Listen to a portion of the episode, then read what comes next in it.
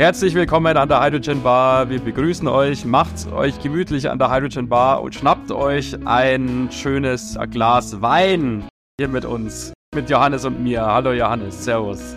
Hallo Martin. Ja, wir machen uns auf den Weg nach Frankreich heute in die Weinberge. Äh, in die schönen Weinberge und trinken da gemeinsam. Aber es geht ja natürlich nicht nur um den Wein, sondern wie immer auch um das Thema Wasserstoff. Wir hatten uns überlegt, ob wir mal eine spezifische Folge nur zum Thema Wein machen, aber so ganz wollten wir das dann noch nicht.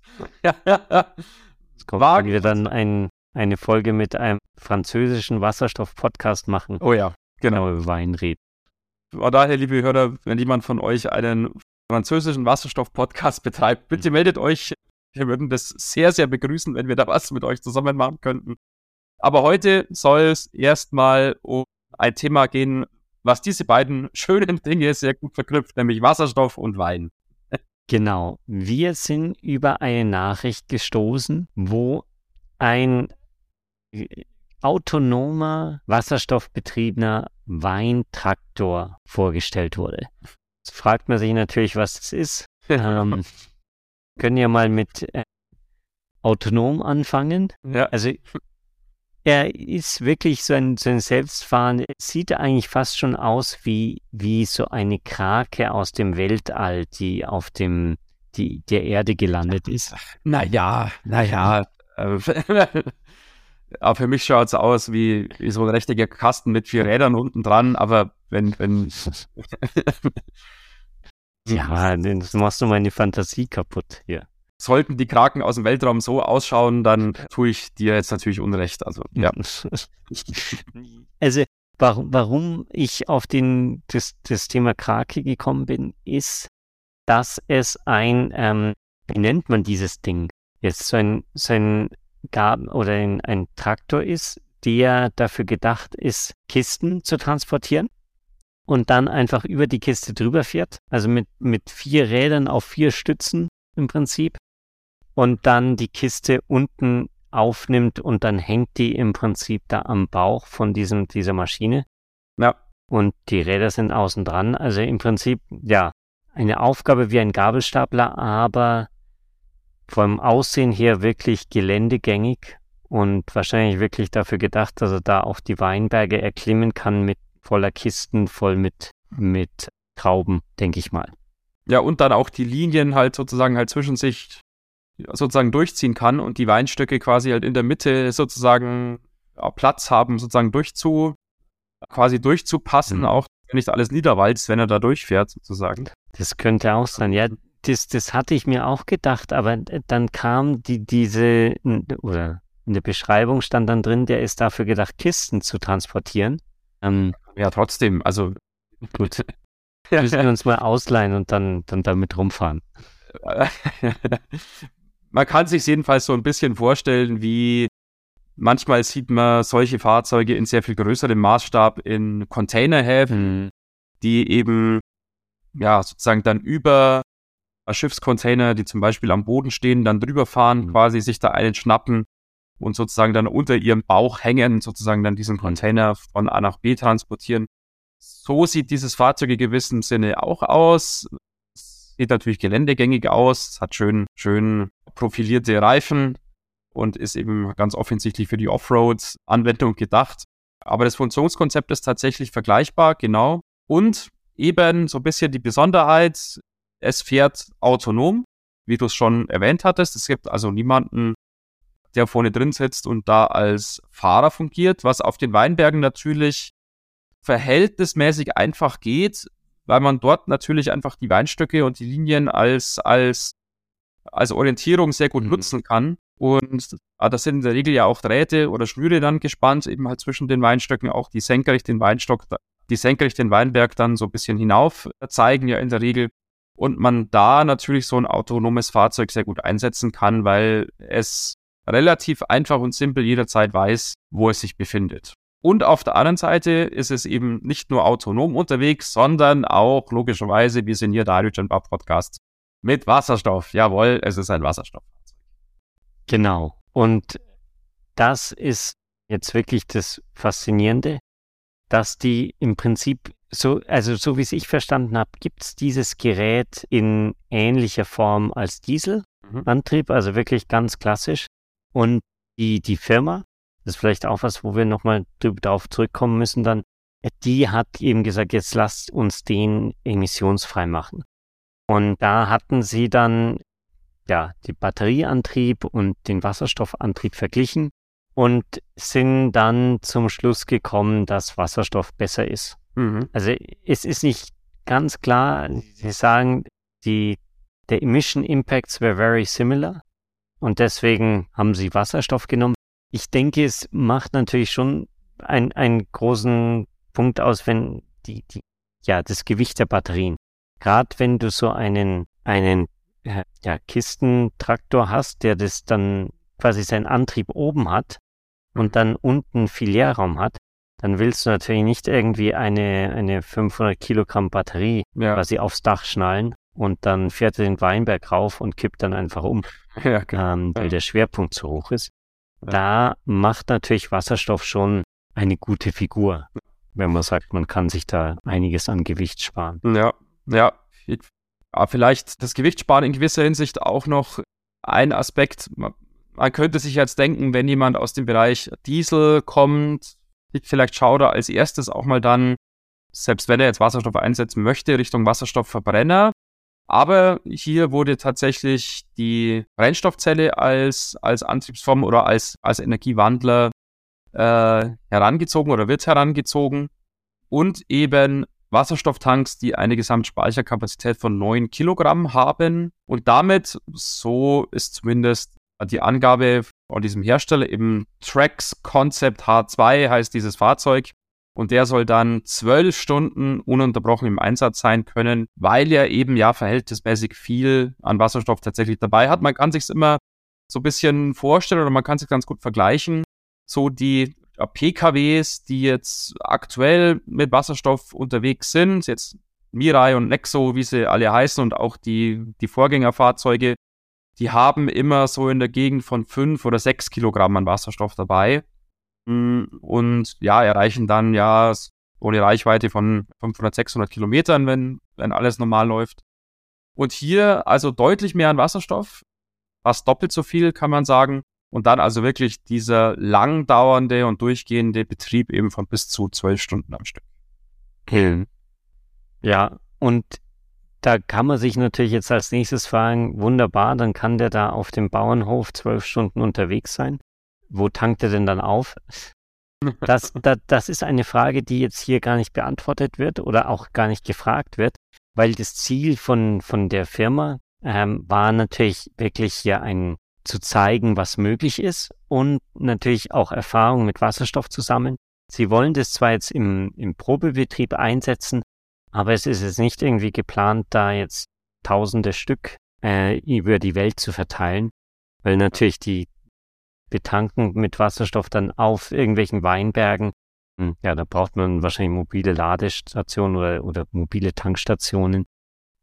Mhm. Keine Ahnung. Beim, beim, im jetzigen Betrieb, da wird halt der, der Bauer da ein, ein 200 Liter Fass Benzin oder beziehungsweise Diesel da einfach am Hof stehen haben.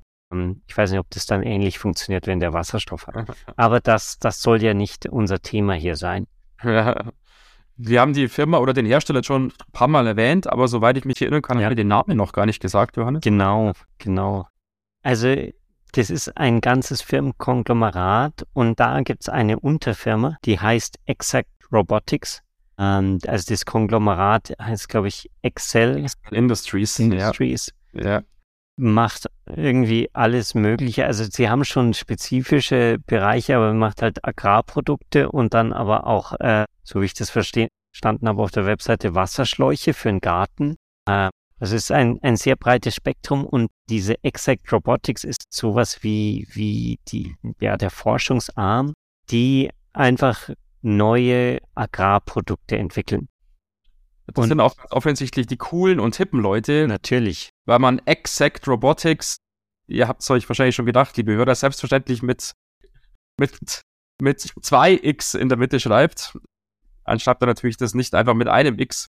Und genauso auch der Traktor selber, ich habe es vorhin ja erwähnt, der ja Tracks Concept hat, zwei äh, sich nennt, schreibt sich selbstverständlich, man braucht nicht zu erwähnen, auch mit 2x. Mhm. Äh, und das ist natürlich schon allein vom Namen her, sagte schon auch, dass man hier ganz, ganz weit vorne, was, äh, was die Innovativität auch des Produkts angeht, ja. Wobei die, die haben schon ziemlich innovativ, oder zumindest ein innovatives Produkt ist auf der Webseite. Da gibt es auch ein Video davon. Ähm, das ist so ein, ein Insektizid- oder Herbizidsprüher, der mit mhm. Kameras ausgestattet ist und dann fährst du da einfach über das Feld und die Kameras sehen, wo irgendwelche Pflanzen genau da wachsen, wo sie nicht wachsen sollen und dann wird nur dort gesprüht. Und so kann man dann den, den Herbizid und Sekt Insektizid und, und was weiß ich, Einsatz reduzieren. Also es sieht schon ganz cool aus. Lustig ist, ich habe auch ein Video von dem, dem Trax Concept H2 gefunden. Super interessant, es ist drei Sekunden lang und es wird eine Detailaufnahme eines Teils gezeigt, wo Wasser raustropft, also wahrscheinlich der Auspuff. Leider nicht mehr. Also ich wollte ihn eigentlich im Einsatz sehen, ja.